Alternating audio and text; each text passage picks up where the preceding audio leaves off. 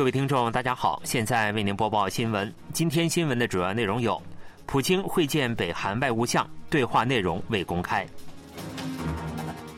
韩国政府对违反联合国安理会的十一艘轮船实行制裁；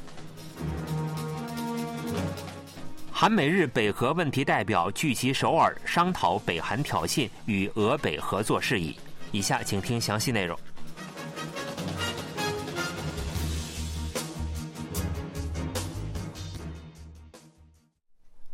俄罗斯总统弗拉基米尔·普京会见了正在俄罗斯访问的北韩外务相崔善基。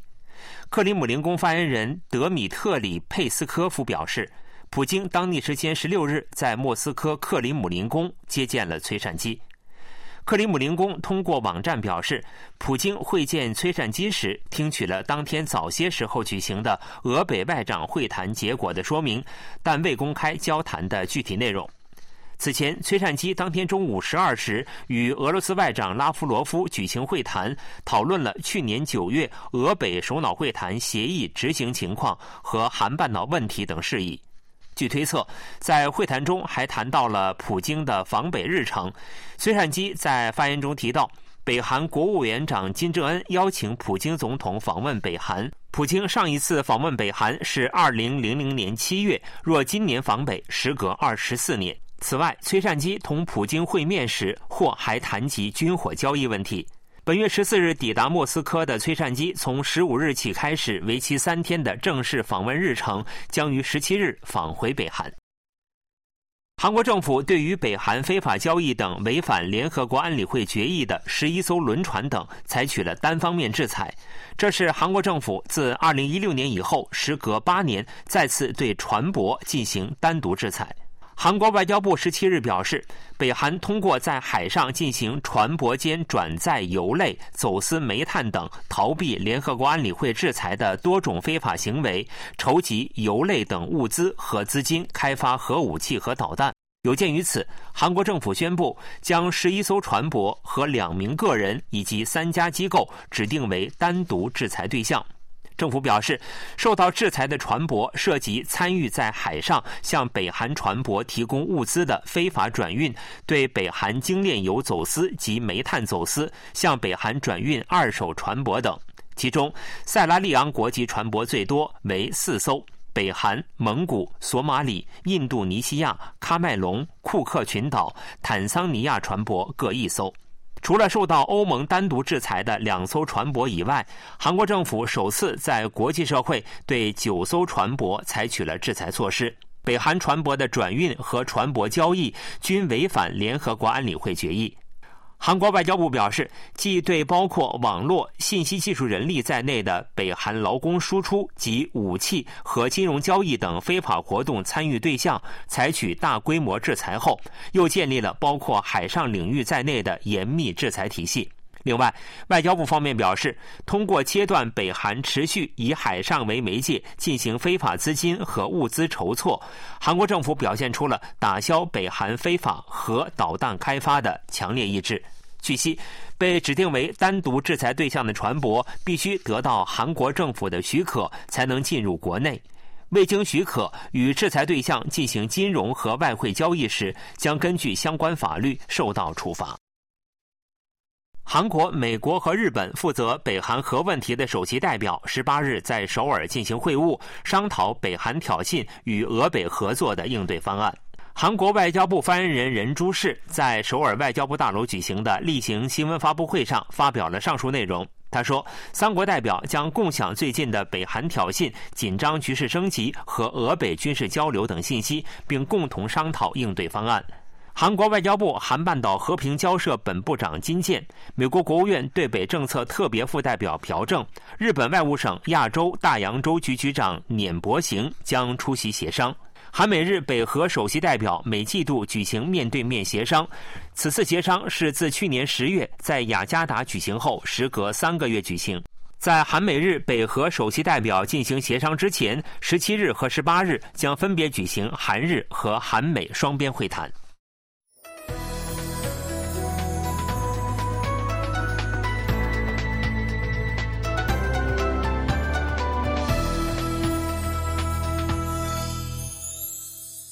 KBS World Radio，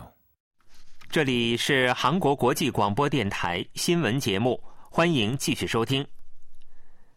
韩美日三国十五日至十七日在济州南部公海海域首次实施了定期的海上联演。韩国联合参谋本部十七日表示，韩国海军世宗大王号宙斯盾驱逐舰等两艘，美国海军卡尔文森号航空母舰等五艘，日本海上自卫队宙斯盾驱逐舰两艘等，总计九艘舰艇参演。韩美日国防部长去年六月出席香格里拉对话会，三方为应对北韩核岛威胁，就举行三国海上联演达成了协议。此次是首次举行定期演习。韩国联合参谋本部议长金明秀表示，韩美日海上联演为遏制日益升级的北韩核岛威胁做出了核心贡献。根据多年来的三国训练计划，将进一步加强韩美日合作态势。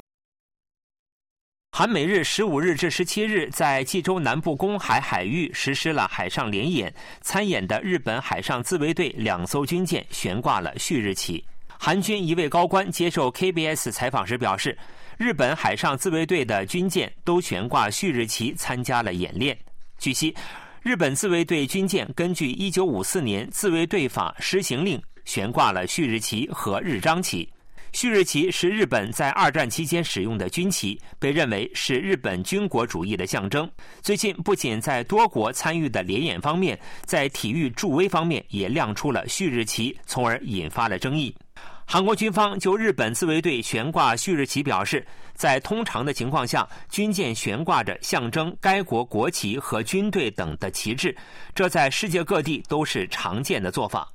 韩美日国防部长在去年六月举行的香格里拉对话会上，为应对北韩核岛威胁，就举行三国海上联演达成了协议。此次是首次举行定期演习。在瑞士达沃斯出席世界经济论坛的韩国国务总理韩德洙表示，韩国将在核电、无碳能源、人工智能领域发挥主导作用。韩德洙十六日在达沃斯论坛新核能讨论会上发表演讲时表示，将为实现脱碳、加强能源安全、核电的可持续发展做出贡献。韩德洙提及核电在应对气候变化和加强能源安全方面的重要性，并呼吁国际社会参与去年九月尹锡悦总统在联合国大会提出的无碳能源倡议。随后，韩德洙出席人工智能相关会议，提出人工智能差距在不久的未来将成为全球性的严重问题，并说明韩国为打造国际社会的人工智能基础做出努力。韩德洙当天下午与越南总理范明正、思科首席执行官查克·罗宾斯等人士进行会晤，就加强合作方案进行了讨论。韩国总统尹锡悦以“共生金融”为主题召开了第四次民生讨论会。尹锡悦决定增加个人综合资产管理账户的存款限额，并大幅扩大免税限度。尹锡悦以“共生金融”和扩大提供机会为主题召开了第四次民生讨论会。尹锡悦将激活资本市场和打破金融权益集团作为金融政策的两大原则。尹锡悦重申，废除金融投资所得税等改编金融相关税制和禁止买空卖空。尹锡悦说：“我们的市场正在与其他国家市场进行竞争，必须果断地废除不符合国际标准的资本市场规制。”尹锡悦还决定推进网络电子股东大会的制度化，以保护散户的权利，并将个人综合资产管理账户的存款限额增加一倍。对分红或利息收入的免税限度也从现行的两百万韩元扩大至五百万韩元。尹锡悦指出，半导体公司的收益是六万亿韩元，而银行业界的收益却达到了六十万亿韩元。金融机构以高利率获取巨额利益。为了让金融机构进行竞争，将把贷款转换平台扩大到租赁住房贷款项目。尹锡悦还强调，自由市场应以公平竞争为基础。他说：“对于垄断市场而出现的副作用，政府有责任建立合理的、公平的竞争体制。”